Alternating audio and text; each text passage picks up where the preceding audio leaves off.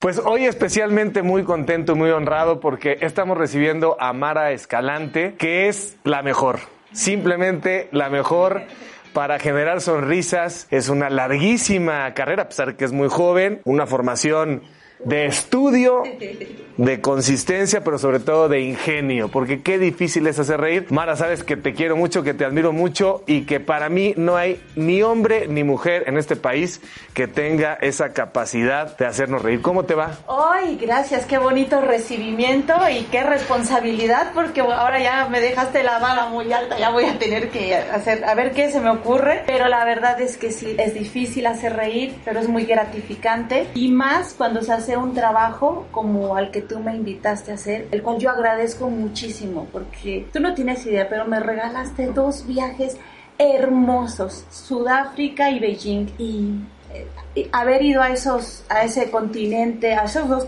continentes. Fue un gran regalo de vida. Hace 10 años ya, Mara, que nos metimos en esa aventura. 10 años. ¿Y, qué te quedaste? Bueno, hay dos partes. La parte difícil, la parte de hacer reír y te va comiendo el tiempo porque un día resulta que no sacaste nada y entonces tienes que ir por tu stock que grabaste porque te acuerdas yo hacía un viaje para poder llevar material y editar en las madrugadas. Pero la parte que se convirtió en un regalo de vida fue haber convivido con personas tan tan, bonitas, conocer esa parte de la humanidad que es tan cercana a nosotros, que es tan familiar. Yo recuerdo en los parques haber conocido a mucha gente que se portó muy amable, que fueron cariñosas las señoras, los señores jugaban conmigo, querían enseñarme el mundo, cómo vivían ellos. Y luego en Sudáfrica, oye, era una aventura impresionante porque también, eh, también tiene sus sus peligros, las grandes ciudades sobre todo, ¿no?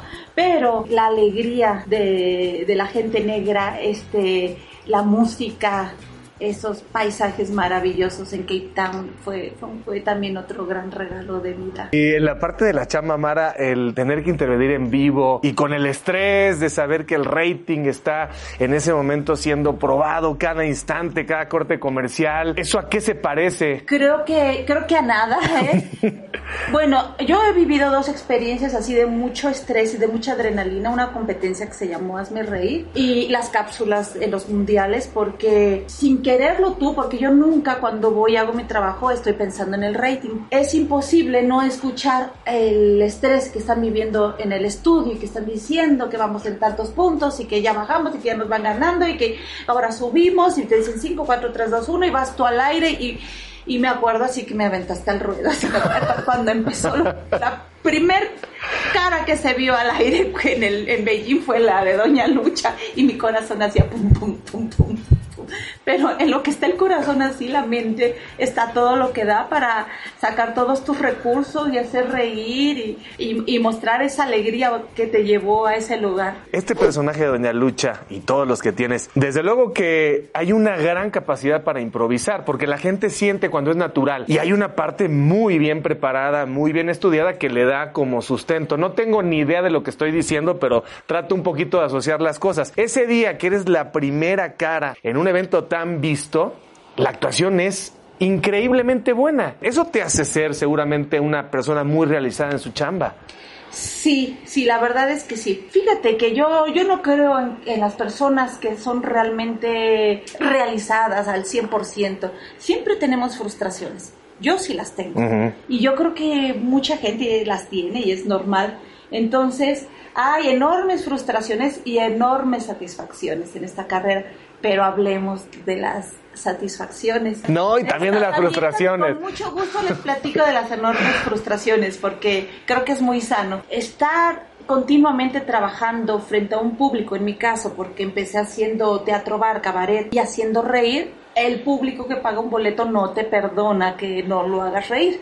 Entonces, pues yo tuve que pagar mi derecho de piso, este, y aprender a hacer reír y que no se rieran y que te dé pánico y reponerte y sacar adelante, o sea, que no se te hunda el barco, o sea, no puedes parar, no puedes, no puedes derrotarte, no puedes decir con permiso, entonces ya me voy y, y que mi compañero saque la casta, no, tú tienes que sacarle. Una preparación que mm, de muchos años frente al público es lo que me siento que sustentó mi trabajo en, esos eventos tan importantes. Y si hay una preparación, yo estudié literatura dramática y teatro. ¿Quién es Doña Lucha? ¿Es, ¿Es tu mamá? ¿Eres tú? Tiene un poquito de muchas mujeres que han estado en mi vida. Mi mamá, Jesucristo vencedora, placatura y por rigor, es de mi mamá y de mis tías. Yo era una niña muy sociable de chiquita, entonces me iba con las vecinas, con una y con otra. Hay una en especial que es de donde saqué la boquita rojita el monedero, el chalequito de Doña Licho. Este, he de confesarlo, sí. ¿Vive Doña Licho? Sí, vive. Eh, vive, ya está muy viejita. ¿Y ella sabe esto? Sí, sí lo sabe. Wow, debe estar orgullosísima. Sí, me quiere mucho. No le gustaba cuando se portaban mal los hijos, así le hacía.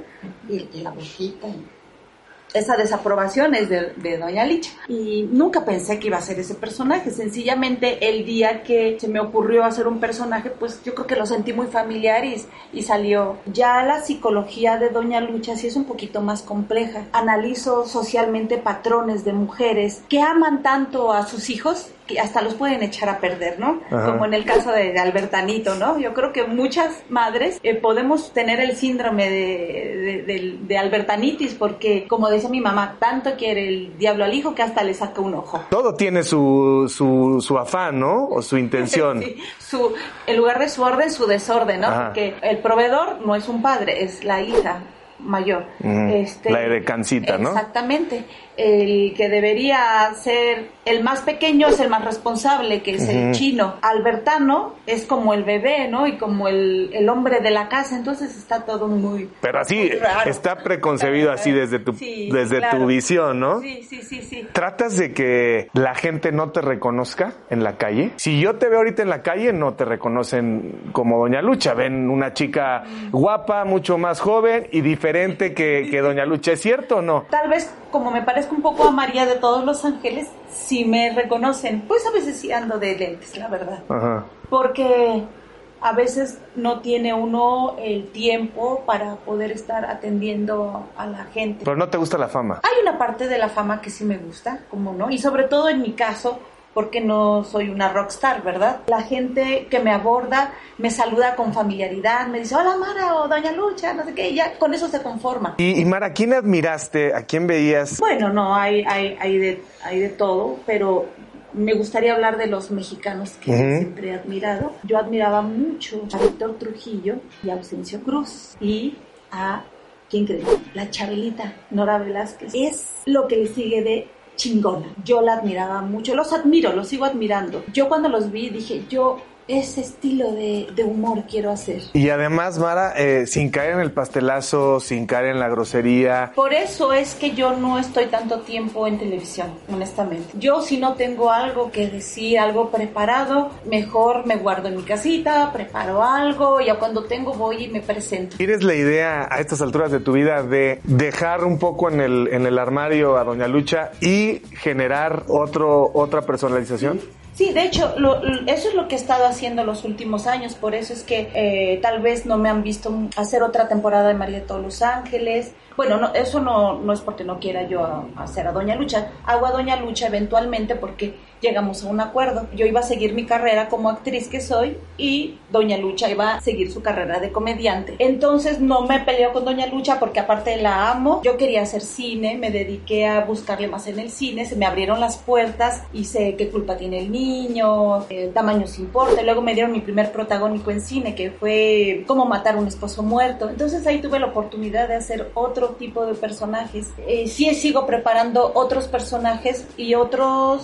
Eh, proyectos, sobre todo de cine. Ah, también tengo uno de televisión. Tengo una comedia de situación ya escrita, 13 programas, con otro personaje que no es Doña Lucha. Ahorita estamos levantando una película que mm, he trabajado desde hace muchos años que se llama Llórame Saturnina. Y bueno, pues ya estamos en un proceso de de, preparación de la carpeta para el oficina y todas estas cosas. ¿Comedia? No, no es comedia, es un, es un drama con tintes de comedia. Oye, Mara, ¿viste Joker? Sí, Claro. Cuéntanos, cuéntanos, es importantísimo, es muy interesante saber desde tu perspectiva qué se logró ahí. Bueno, te voy a dar mi opinión. A mí me encantó la actuación, me encantó la dirección, se me hizo muy interesante la historia, me gustó muchísimo. Se me hizo otro, otro personaje, la ciudad, todo me encantó. Y cuando la vi, había jovencitos, muy chavitos, y me dio mucho miedo. Siento que hay que ser muy responsables para cuando uno lleva a un joven. Creo que es muy importante poder hablar con él y, platicar acerca de ese fenómeno, porque si te fijas, al final el personaje pues está en una escena así apoteótica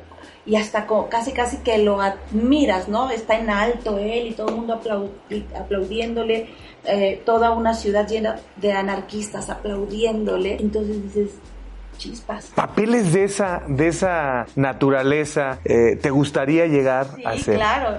Yo cuando la vi dije, bueno, este es el personaje que yo creo que cualquier actor, actriz eh, quisiera ser en su vida. Es que te veo a ti, perdón que te lo diga, pero te veo haciendo un papel también de loca asesina. Sí, bueno. Sí, te veo, te veo emocionándonos, digamos, desde la otra esquina, ¿no? Todos sabemos que, que tienes ese, ese potencial. Sí, pues fíjate que es una parte de, de mi carrera que se quedó oh, estacionada por muchos años porque realmente la comedia me fue llevando, me fue llevando y me fue atrapando y fue demandando. Hasta ahora que dije, bueno, ahora es momento de, de hacer mis películas, de hacer cine y efectivamente explorar. Bueno, ya no, es por primera vez que exploro otros géneros. Sí hice teatro alguna vez, pero pues sí, creo que es un buen momento de, de regresar a otros géneros. Regresamos un poquito a tu infancia. Dices que eras muy observadora, pero ya cuando creces, ¿cuándo te das cuenta y por qué que quieres eh, estudiar lo que estudiaste? Y que quieres ser actriz y quieres estudiar teatro.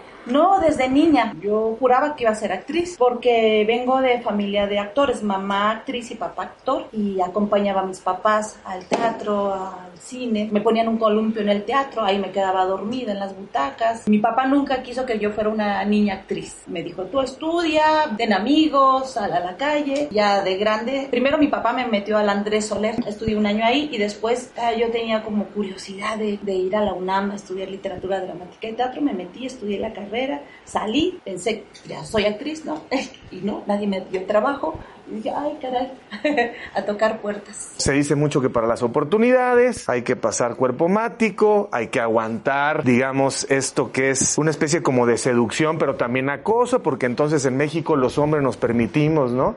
Un piropo que era como de uso corriente en los 40. Una línea muy delgada. Sí.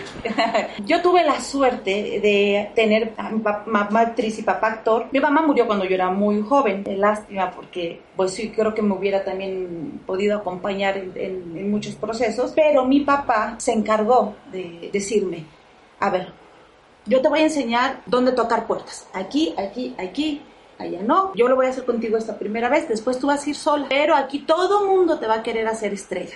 Eso no es cierto, no existe. Aquí la carrera se hace día a día, sí, y de mucho picar piedra, porque mi papá me dijo que, que solamente ese era el camino correcto.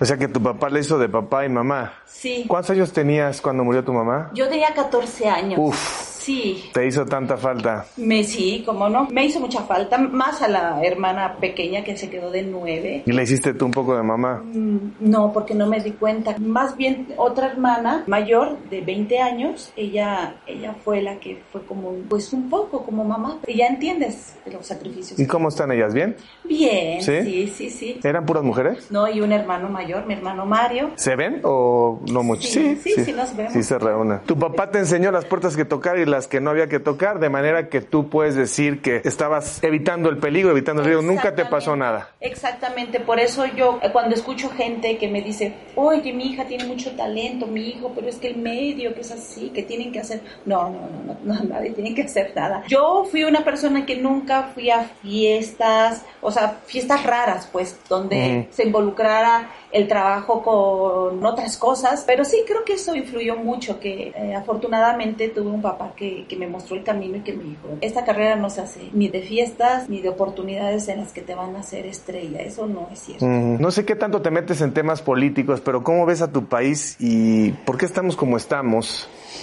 Ay, qué buena pregunta, pero sí me gustaría dar mi opinión. Mira, tú vas a países de primer mundo, en un aeropuerto, en la calle, está el límite, es no pasas y no pasas. Y aquí en México, lamentablemente, no hay límites. Te pasas el alto, te para el policía, le mientan la madre. O sea, veo en el mundo sociedades que son como sociedades adultas, viejos, sabios, que ya tuvieron que vivir dos guerras tal vez en Europa para cuidar las cosas, los mismos muebles los reparan. Veo otra sociedad como en Estados Unidos que gastan, que eh, se rompió ya la tiran a la basura y a, y a consumir y a consumir. Y a México lo veo como el adolescente, pero el adolescente que ya se salió del huacal. Ya no hay cómo regresarlo. ¿Qué tiene que pasar? ¿Qué tiene que vivir para que vuelva a haber un orden? Yo estoy eh, muy, muy preocupada honestamente. Sí, sobre todo por nuestros hijos, ¿no? ¿Qué edad tienen tus hijos? 15 y 16. ¿A dónde van a salir y a qué hora van a regresar? Y escuchamos secuestros y escuchamos desapariciones. Está difícil, no está fácil la,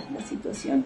Pues sigue haciéndonos reír, por favor. ¿Tus hijos cómo están? ¿Cómo son? Bien, están, están bien, este son muchachos buenos, muy de casa, siempre con amigos que van a la casa. ¿Cómo te ven ellos? ¿Cómo te dicen que te ven? Pues dicen que soy linda, que cuando yo soy, he sido así como, ay, perdóname, creo que me, no he sido una buena mamá porque no he hecho esto. No, me han dicho que, no, que no me preocupe. Como que jugamos mucho, hacemos muchas bromas, ¿no? También incluso. Como muy al estilo veracruzano, creo que, que, tenemos un poquito ese humor. Eh, Mara, ¿eres religiosa? Fíjate que yo no, no profeso ninguna religión, pero definitivamente creo en Dios, en esa gran conciencia universal, divina. Creo en, una, en una ley del Dama y del karma. Para mí es muy importante cuidar mis acciones, pero más que mis acciones, mi palabra. Y más que mi palabra, mis pensamientos. Porque aquí nace todo. Lo que yo eh, practico desde hace muchos años fue algo que aprendí en la India, ¿sí? Una eh, meditación que se llama meditación vipassana. Que vipassana quiere decir ver la realidad tal como es. Aquí, aquí en México te enseñan, ¿ahí dónde? Sí, sí hay. Quien esté interesado se puede meter una página que se llama www dama.org y ahí hay cursos. Yo este curso lo aprendí en la India, pero es un curso que se da en muchas partes del mundo. No tiene que ver nada con religión, es una técnica para erradicar la, erradicar la infelicidad. El Buda, Siddhartha Gautama, Buda histórica, histórico, se dio cuenta que sufríamos por algunas causas, porque siempre estamos deseando lo que no tenemos, porque siempre estamos aborreciendo lo que no nos gusta y si tenemos, como la enfermedad, la muerte, ¿verdad? Él se dio cuenta que siempre estamos generando deseo. Tienes un peso, quieres dos. Tienes dos, quieres tres. Tienes tres, quieres cuatro. Tienes cuatro, quieres cinco. El dolor es inherente a la vida. Tarde o temprano nos llega el dolor. El día que llega, pues es una sensación desagradable y no queremos eso. El dolor existe, pero la, la mente lo multiplica y lo convierte en sufrimiento. ¿Cómo dejamos de odiar lo que no nos gusta? Permaneciendo ecuánimes, observando y dejando pasar, porque el Buda se dio cuenta de que esa sensación desagradable, si tú la observabas y la dejabas pasar, tenía una naturaleza, como todo, surgir y desaparecer. Todo. Entonces así de sencillo, es una técnica. Para temperarte, para estar tranquila con lo que tienes. Mara, tenemos dos últimas dinámicas aquí. Mira, ahora estamos viendo la última cena. ¿Quién es el dios de la comedia? ¿Chabelita? Sí, Ana Velasco. Ok, Chabelita y luego once. Uno. El macaco, la Betsa, esa es otra. El chino, Víctor Trujillo. Víctor Trujillo. Cruz. Seis. Quintán. Siete. Ocho. Eh, la India María. Nueve. Tom Hanks. Ah, Eugenio Derbez. ¿Quién es el Judas del humorismo? Haitovich. No, más por mala, ¿eh? No es cierto. Por, la verdad, ¿sabes por qué lo dije? Nada más por bullying. Pero la verdad es que no es cierto, no tengo nada contra él, nada más para hacer la broma. y la última dinámica, Amara. En una hora te vas a morir. ¿Qué vas a hacer? ¿A dónde irías? ¿Tienes algún pendiente? ¿Tienes alguien con quien disculparte? Reunir a mi familia, irnos a caminar a donde hay árboles y estar juntos. Ya. Gracias, Mara. Gracias por tu tiempo. Gracias por considerarnos, por considerarme para venir a esta entrevista. Toda mi admiración, mi cariño, mi respeto. Siempre te has expresado así de mí, cosa que te agradezco. Eres un caballero. Al revés, nos salvaste la chamba muchos, mi querida Mara, con el rating que nos dio. Mara Escalante, camaradas. Así que, camaradas, por favor, no dejen de seguirme a través de todas mis redes, de suscribirse a mi canal, dale a la campanita, dale like. No te olvides de dejarme tus comentarios. Yo mismo estaré respondiendo. Cambio y fuera, camaradas.